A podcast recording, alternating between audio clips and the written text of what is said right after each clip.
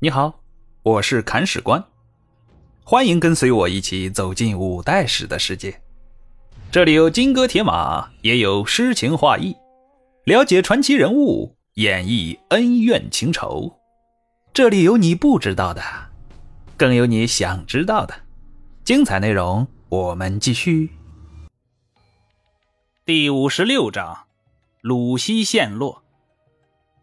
话说李克用带领五万铁骑到幽州讨伐刘仁恭，刘仁恭竟然不怕。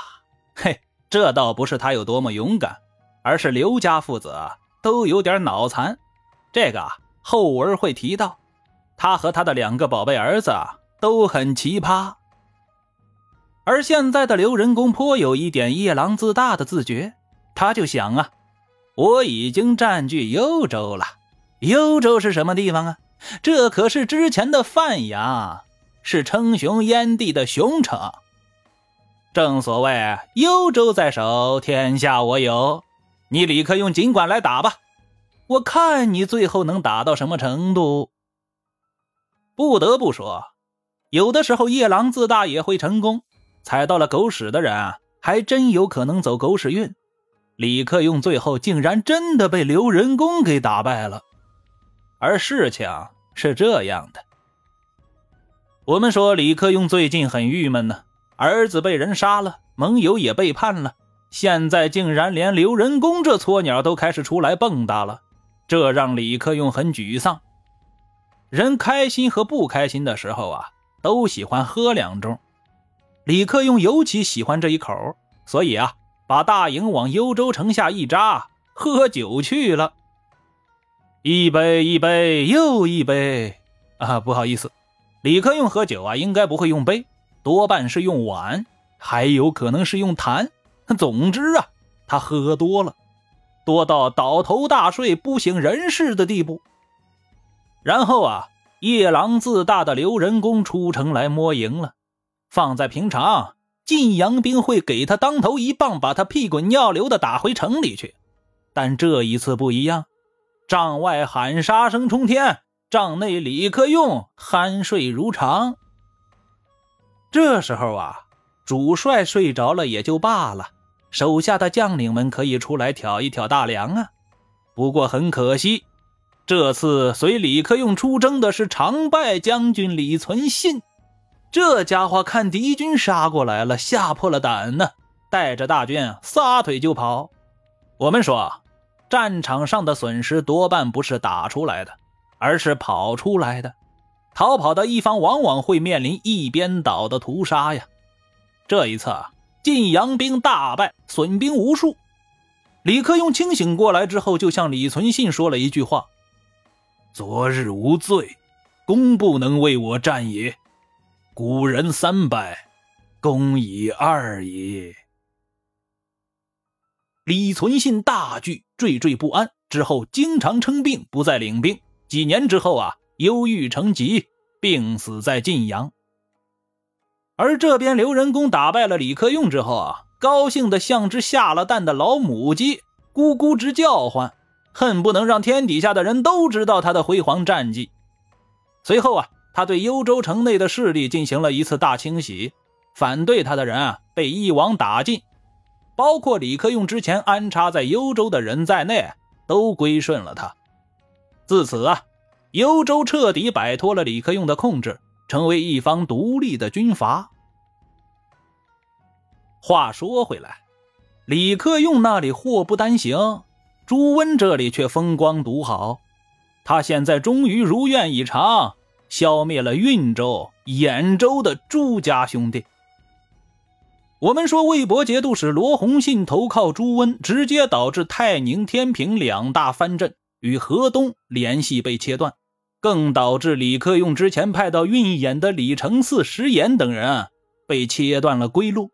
他们率领的几千河东兵成了孤军，只能和朱宣、朱瑾两个一条路走到黑了。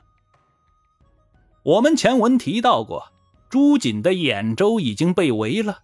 但是没有立即被攻破，相反，先被攻破的反而是朱宣的运州。当时兖州被围，朱宣很着急，他就地心切，前后组织了数次进攻，想要解围。他先是派兵向兖州运粮，中了朱温手下大将朱有功的埋伏，粮食被抢了不说，还损失了安福顺、安福庆两员大将。随后，朱轩又派大将贺归、柳存等人带兵一万去袭击曹州。这样做的目的啊，就是围魏救赵。没想到汴州兵太猛了。朱温一边围着兖州，一边派兵救援曹州，两边都不耽误，还把朱轩的部队打得大败，活捉贺归、柳存、何怀宝等将，一万人里有三千被俘，其余全部战死。这时候啊，朱轩的堂兄，也就是齐州刺史朱琼，感觉形势不妙，向朱温投降了。朱温大喜。押着刚刚俘虏的贺归、何怀宝以及朱琼到了兖州城下，对朱瑾说：“你哥哥已经投降了，你还不降吗？”朱瑾一看，嘿，城下可不就是自己的堂兄朱琼吗？于是啊，假装服软，派手下带着书信和礼物到朱温那里请降，并对朱温说：“我不是不降，只是要增加一下投降的仪式感而已。”这样吧，我先把泰宁节度使的印信交出来，您可以让我的堂兄过来领取。朱温大喜，在第二天的受降仪式上，让朱琼去朱瑾那里领取印信。朱瑾一人一马立在桥上，对朱琼说：“哥哥，你走近一些，我有话跟你说。”朱琼有点害怕，距离产生美，我觉得现在挺好啊。朱瑾说：“你不过来的话，我就不给你印信，你交不了差呀。朱温能饶得了你吗？”朱琼没办法了，只能硬着头皮上桥。朱瑾等对方走得近了，一把掳了过来，横放在马背上，一骑绝尘回了城。轰隆一声，关上了城门。朱瑾站在城头上，一刀砍了朱琼，把人头扔到朱温面前，大骂道：“朱温狗贼！”我兖州城有断头的将军，没有投降的软骨头，劝降什么的，还是省省吧。我们战场上见真章。朱温这场戏真的是演砸了呀，在气势上输的是一塌糊涂啊。朱温臊眉搭眼的感觉挺不好意思的，知道这仗现在是没法打了呀，灰溜溜就跑了回去。接下来，他把进攻的重点放在了运州。最近运州接连在战场上失利，损失有点大。这还没完，西线战场上朱温与李克用的战斗告一段落，把用来打李克用的部队直接拉到了东线，围困运州。这一下，朱轩傻眼了。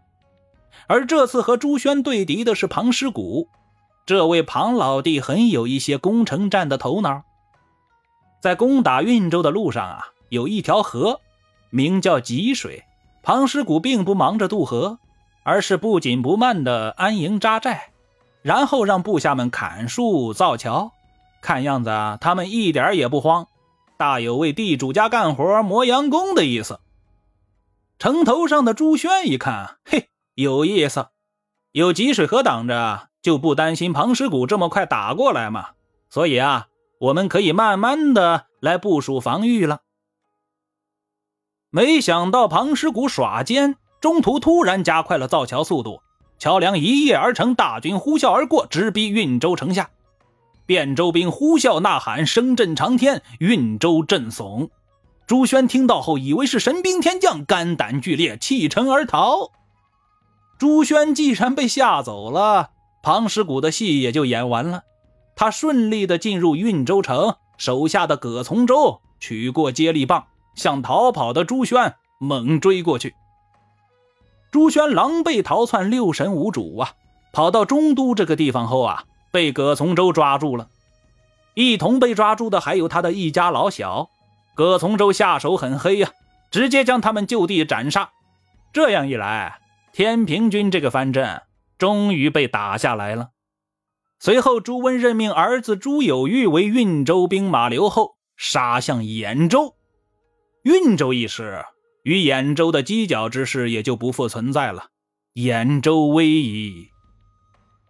这时候啊，兖州被围得太久了，城中缺粮，朱瑾留下大将康怀英据城而守，自己带着河东的李承嗣、石岩等人到周围的州县里去收粮。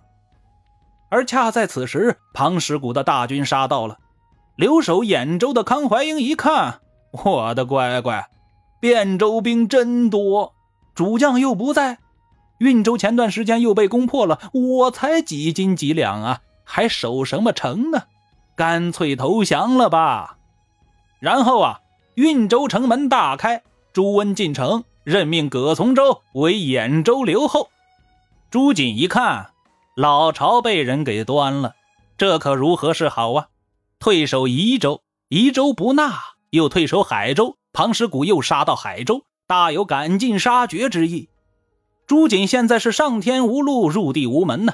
一咬牙，一跺脚，带着李承嗣、石岩等人跑到淮南投降杨行密去了。而以上三个人奔吴，为接下来的朱阳大战埋下了伏笔。欲知后事如何，且听下回分解。本章播讲完毕，感谢您的订阅收听。